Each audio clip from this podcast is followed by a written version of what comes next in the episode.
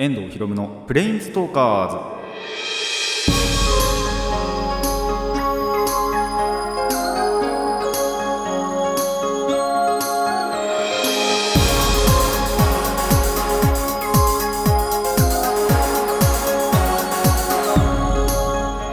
ラジオの前の皆さんこんにちは。遠藤ひろむのプレインズトーカーズパーソナリティの遠藤ひろむです。この番組はアニメゲーム声優が大好きなこの僕遠藤ひろむがマジック・ザ・ギャザリングのプレインズウォーカーがいろいろな次元を旅するがごとくいろいろなジャンルの話をする番組です。さあ前回に引き続きですね台風13号がやってきましたよ。早いなってスパンが。まあ夏ってやっぱ台風発生しやすいっていう時期でもあるのでしょうがないなという感じではあるんですが。まあまだねその今回の台風がどれくらいの強さなのかっていうのは本当に現時点ではあの分かっていないんですけど、まあ、強くないといいですねやっぱり台風とはいえ。強くないといいなと思います。まあ影響はまあちょっとあったりはするんでもうすでに。影響はあったりするんでちょっとあれがまた強いのかなって思うんですけどまあそれって多分台風が接近してるっていうなんだろうな。ことでなんだその影響が来てるっていう感じがあるのでちょっとそれは後でお話しするんですけどまあ台風そのものが強くないといいなと願っています。まあねでも言うても台風ではあるので対策っていうのはあの事前に済ませてなんとかね皆さんあの耐えましょうと言っても多分今回関東だけなんですよね確か。関東だけに行ってちょっとそのまままた東とかにそれていくっていう今のところの予報ではそういう軌道ではあるんでまあ関東の人頑張ってください。僕も関東です。がなんとかねあのー頑張ろうかなと。がん言うても多分そういう時って家に引きこもったりねするのが多分一番だと思うんで特に僕なんかは。なんであのー本当に引きこもっていようかなと思います。ちょうどねあのー見たいそれこそプリキュアなんかを見たかったりしてあと仮面ライダーもねあのそろそろまた見始めていかないとなっていうところでもあるのでとにかくその辺をして耐え切りたいなと思います。皆さんもあの頑張って耐え切りましょう。それではラジオの方を始めていきたいと思います。遠藤ひろむのプレインズトーカーズ。今回もレッツプレインズトーク。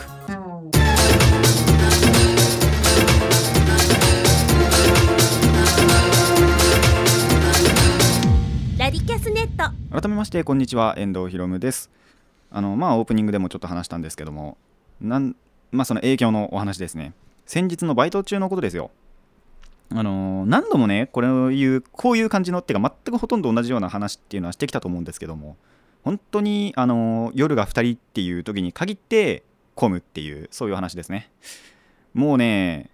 しかも今回はいつもの倍ぐらい来たんじゃないかなっていう。それぐらいちょっと前の一つ前のバイトがクソ大変だったんですよ。あのまあ多分これも何回かお話ししたと思うんですけど大体その夜って3人で回すのが主流なんですね。1人がまあメインのレジにいてで1人がそのサブ臨時でちょっと混んだ時に入る人まあ兼それまあメンテナンスとかその棚とかのねメンテナンスをしたりしてでもう一人全くそのレジとかをやらない人が値引きとか掃除とかそういうのをやるっていうサイクルがまあできるといいわけですよ。ただそれがやっぱり2人になると掃除値引きの人がそのそれもしながら混んだらレジにも入らなきゃいけない。ってなるとすごい大変なんですね。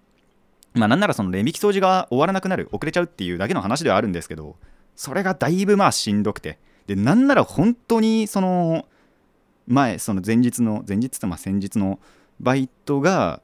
もう本当に人が多くってもう本当にいつもの倍ぐらい来ちゃって。でまあ本当に掃除が終わらなかったんですよ。時間内までに。でその後ちょっと僕が交代でメインレジ入っちゃったんで次の人にあの「すいません床掃きだけお願いします」って 言ったんですけど、まあ、まずなぜ混んだのかっていうところで台風なんじゃないかなってあの推測するんです。まあ本当にそうかは分かりませんよ。でもやっぱ台風近づいてきてるってことで先にその買い物をしておこうっていう人が多かったんじゃないかなって思うんです。っていうところで台風の影響をちょっと受けたかなっていう感じはあるんですよ。まあ本当かどうかは本当に分かりませんけどただねもう一つ言わせてください。もう一つ言わせてください。ポイント5倍の前の日に来ないでくださいよ。何にもない日なんです。その僕が入った時って。特にその確か広告あでもなんか LINE のアカウントだと広告が来たらしくってただそれ情報が誤ってたみたいなところもあるんですけどただそれもあったからか分かんないんですけどでもそのポイントが何倍であるとか特にそのクーポンのがこそのその日までのクーポンがあるとかっていうわけではなかったんですよ。でなんならその次の日がポイント5倍の日なんですね。僕らがその大変だった日の次の日が。ポイント基本的に5倍の日なので。なんでそっちで来ないかなみたいな。そっちが混むならまだわかるんですよ。まあポイント5倍だからやっぱり来て買い物するじゃないですか。何にもない日にこんなに混むかみたいな。1日ずらすだけでも違うのにその前にやっぱそのやっぱ台風が来るからっていうのかな。来ちゃってでそういう時に限って2人しかいないっていうところがあったのでまあほんとしんどかったなって思いました。な一応なんとか耐え切ったんですけどもうほんとしんどかったです。まあただやっぱり今のバイトって辞めるわけにはいかないのであの今後こういうことがあっても頑張っていこうかなと思います。それではコーナーの方行きましょう。あのまたまたですね家族関係でちょっとイベントあったのでそのお話ししたいと思います。リアル冒険日記。まあなぜ家族関係でリアル冒険日記なのかという話でもあるんですけどあの山田を追ってきました。簡潔に言うと。でえっ、ー、とまあ僕と弟と妹とお母さんですね。の4人でまあなんかそういうイベントっていうか会っていうのかな？があってまあそれに参加しないかとちょっとお母さんに迫られまして。最初はそんなに行く気なかったんですけどもうどうしてもというので本当に。どうしてもどうしてもって言われたんでまあじゃあ行ってやるかと。いうことでまあ山登ってきたんですよ。えっ、ー、と身延山というところに登ってきました。でそこはですね、まあ、山梨県にあるんですけど頂上でそのお題目お経を唱えるとあの自分の悪いものを一つ置いてもらえ置いてこれるらしい。っていう山なんですよ。でまあそれでだからそのみんなで行ってお経を読んであのまあ、何か一つ置いてすがすがすがしい気持ちで帰りましょうっていうそういう回だったんですね。で本当にバス23台ぐらいなのかなって思ったらバス14台ぐらいあって 全部で。で総参加人数が538人っつったかな。おおっつって。聞いた時マジでビビりましたからね。そんないるのかみたいな。まあ多分中にはその僕らみたいに僕とか、まあ、弟と妹もそこまでやっぱ乗り気じゃなかったんですけどあのそういう人たちもおそらくはいたと思うんですがただ大体の人はなんかその行衣っていうあの白い服を着てきてで本当になんか集団の宗教みたいな感じの回だったんですよ。多分。てかもう本当に宗教だったんですけど。えーとでまあバス単位でその宿がありまして、えー、1泊2日。で2日間だいたい山に登るっていうところだったんですけどその頂上はですね海抜1153メートルっていうまあそこにはですね、えっと、奥の院っていうところがありましてそれがそうですね海抜1153メートル。でそこでまあその一回お題目唱えて、えーと、何か悪いものを置いていこうと。いう感じでした。まあそのスケジュール言うとまず1回やっぱその宿に行って荷物とか置いてで久遠寺という一番そのなんだろうな近いお寺っていうのかながありましてまあそこにまずは行ってそのお坊さんの説教を聞くんですよ。でその辺ちょっとぐるーって回ってから1回宿行ってまあ食べたり寝たりしてでこっからがちょっとびっくりなんですけど2時半に起こされるんですね。早っつって。一応消灯9時半だったんですけどそっからまあでもその前に寝てる人たちなんかもいてただやっぱ平均するしても45時間ぐらいしか寝れないんですよ。で3時ぐらいからその久遠寺の方はそのてっぺんじゃなくってそのすぐ近いところのお寺だったんでその一番上の奥の院ってところまでを目指す。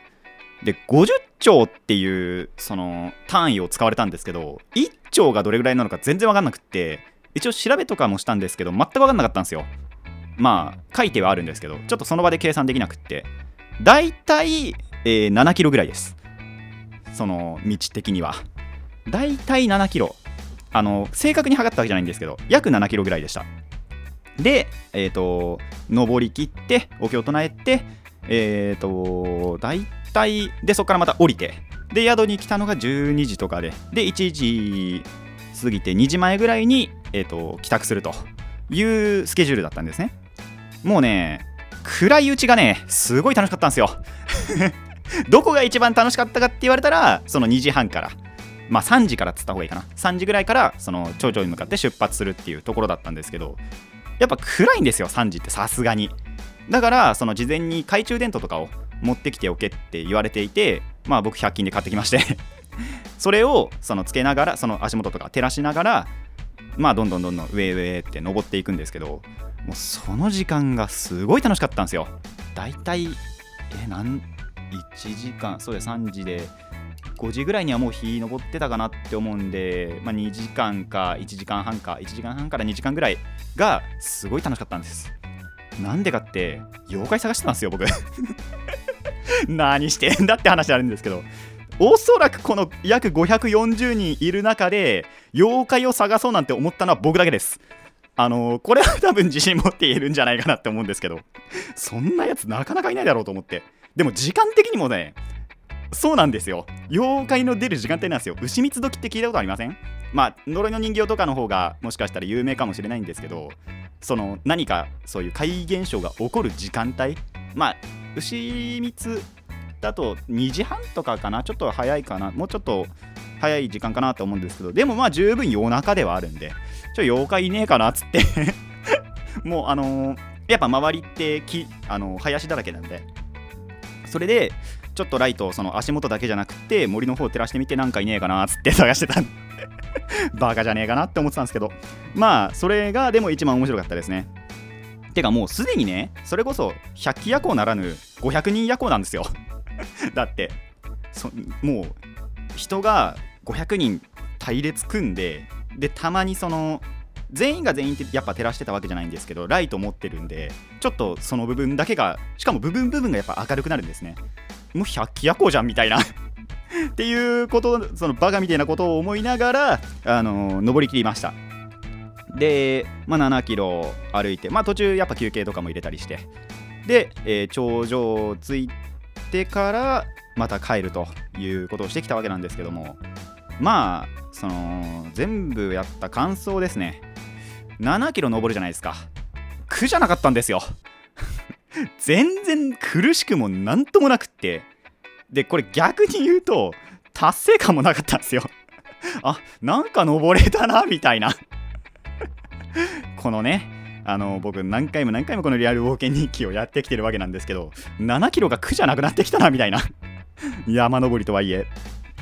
っていうところも、えー、ありつつあと、ま、何を置いてこれたかその最初にも言ったと思うんですけどえーと、一番上の奥の院ってところで何か一つその自分の悪いものを置いてこれるっていうまあなんだろうちょっと抽象的なところがあるんですけどまあ何を置いてこれたかわからないと。まあこれは多分もしかしたらね1週間1ヶ月って経っていったら自然にあこれそういえばなくなってるなってわかると思うんですけどまあ今のところそれが何かは分かりません。なのでなんだろうな。まあ普通に山登ったなっていう感想でした。特にオカルティックなこともなく、まあ、オカルティックなことを望んではいましたがっていうところではありました。でまあでも体力づけにはなりましたねやっぱり。あのいかに苦じゃないとはいえそれでも山を登ってやっぱ山の方って空気薄かったりもしたんであのいいなウォームアップとかにもなりましたしで、あの筋肉痛にもなりましたし、あのお尻のちょっと外側ぐらいしかないんですけど、あのそれがやっぱ痛くなりあのちょっと痛くなりましたし、まあ、そもそも歩いてる時はやっぱり足は痛くなりましたし体力的には問題なかったんですけどっていうのがあったのはまあそこだけ成果じゃないかなと思いました。あのー、もう来年はですねお母さんに誘われても行かないとは思うんですけどあのー、まあでもそういう部分では良かったんじゃないかなと思いました。で無事ねあのー、その540人で登って降りてっていうのもできてみんな良かった良かったって言ってたんでその部分もまあ今回の点通して良かったところなんじゃないかなと思います。皆さんもぜひあのー、近くの山でいて登ってみてください。1153メートルはまあ高いですねやっぱり。っていうところもあったのであのー、まあ身近な山をちょっと登って体力づけすることはいいんじゃないかなと思います。以上リアル冒険日記でした。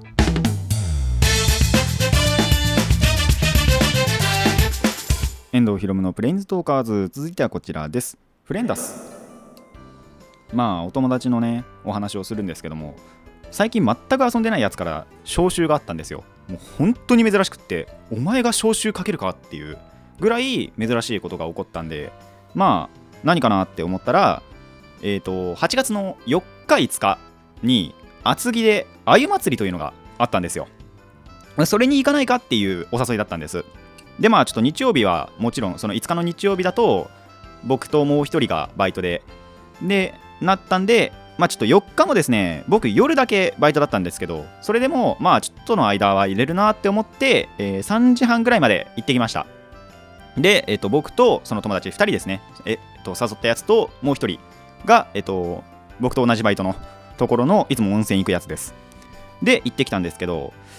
いやこれすごいなってちょっとまあ他の祭りと比べるっていう比べてるっていうだけではあるんですけどただ祭りとしてもいい祭りだなって思ったのがまずパフォーマンスが多いまあ多いといってもダンスだけかな。ダンスだけとはいえただそのパフォーマンスの数が結構あったっていうのがあゆ祭りすごいなと思いました。で出店も結構やっぱ普通のお祭りぐらいかなって思ってたらもちろんそのお祭りってその土地のなんだろうな特産品とかが出たりするんですけどまあもちろんその厚木の特産品とかも置いてあってで中でもちょっと目を引いたのがお酒が多かったんですよ。なんかすごいそのビールのにもいろいろあってフレーバーっつうのかなその味のついたビール桃のビールとかあとなんだマンマンゴーかなマンゴーじゃなかったかなパイナップルかな確かとかの味のビールとかが売ってたんですよ。すげえ飲みたいなと思ったんですけどその日バイトだからやめようっつって 僕のあの周りもう2人あの友達の方だけちょっと飲ませて僕は飲まずにあのバイトその後バイト行きました。でまあもう1個が近隣の建物内っていうのも割とその仕様になってる。で僕ら地元の、まあ、秦野ののタバコ祭りっていう、まあ、大きなお祭りがあるんですけど大体秋かな？もう23あ23ヶ月はしねえや。1ヶ月ちょっとぐらい。9月の末ぐらいで大体あるお祭りなんですけどそこはそんなでもないんですよね。まあ、学校にちょっとその張り出し物をしたりとかっていうのはあるんですけど例えばその秦野駅の近くにイオンがあるってもそのイオン内はそこまでその仕様になっていないところがあのイイオンじゃねええー、と厚木のところだとすごいその図書館の中とか、まあ、図書館の部分はそうでもなかったかな。その上にその科学博物館みたいなところがあってそこはやっぱりちょっと人が混んでたりしたり。あとまあでもアミューだったかな。アミュー厚木かなんかのところがやっぱりそういうなんだろうお祭ちょっとお祭り仕様になってたりっていうところがあったんでああなるほどこういうのもあるんだなって思いました。もちろん全部が全部じゃないんですけどあとホテルの中とかもあったかな。あのー姉妹都市のものを売るとかっていうのがあったりしてそういうところの点はすごいなと本当に思いました。でまあ本当にその3時半とかまでしかいなくってでお祭り楽しんだのもちょっとダンス見たりまあそうですね本当に出店回っただけっていう感じがあったんでお祭りそのものっていうのをそこまで楽しんだってわけじゃないんですけどもただこのお祭り自体あゆ祭りっていうものは結構いいお祭りだなと思いました。もう来年になったらですね、まあ、来年、バイトがその日、そういう相祭りをする日に入ってなかったら、もう次はですね、お酒を飲みに行きたいと思います。以上、フレンダースでした。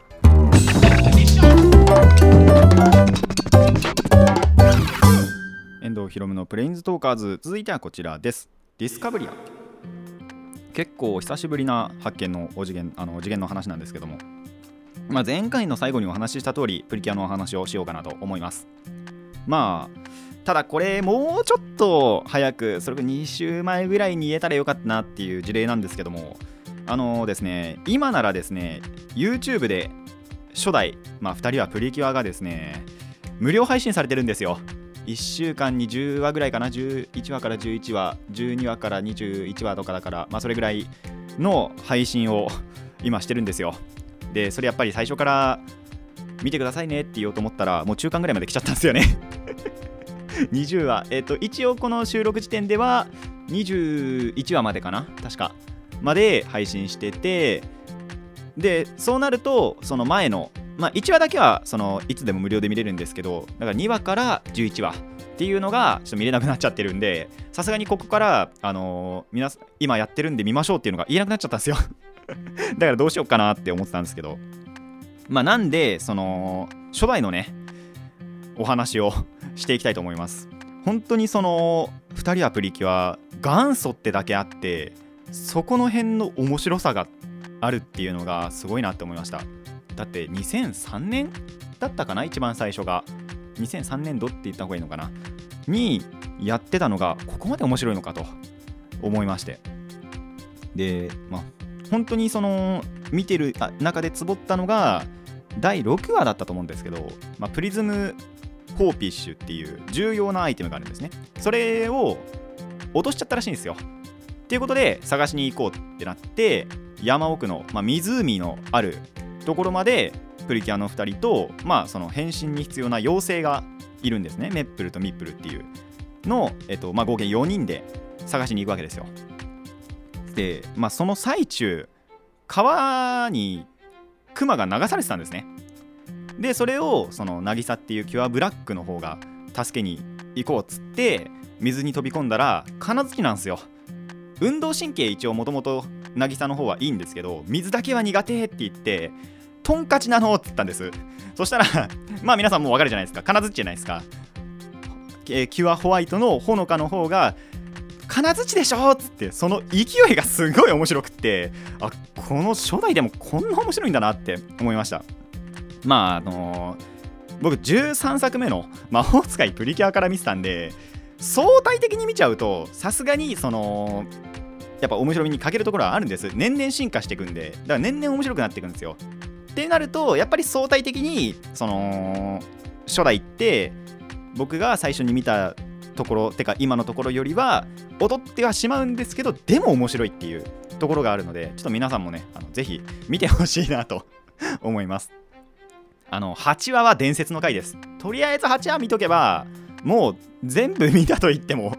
過言ではないぐらいの8話もすごいまあ面白いんじゃなくいいお話なんですね。もう最後の展開には涙なしには語れないという僕涙流しちゃいませんけどさすがに。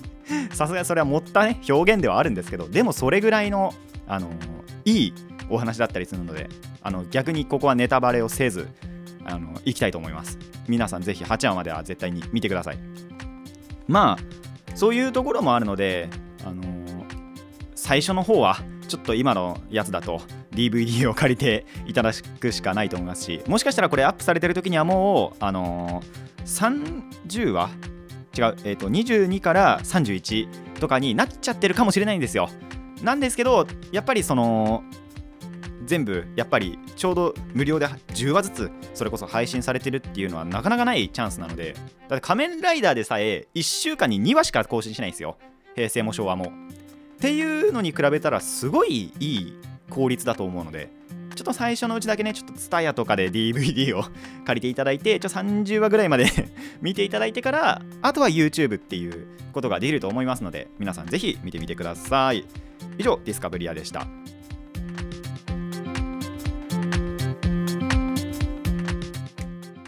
遠藤ひろむのプレインズトーカーズ。そろそろお別れのお時間になってしまいました。ちょっとあのー最初にですね 最初にっていうかリアル冒険日記のところでやり忘れたことがあるのでクイズをねしたいと思います。このえっ、とまあさっき言いました身延山、まあ、久遠寺はある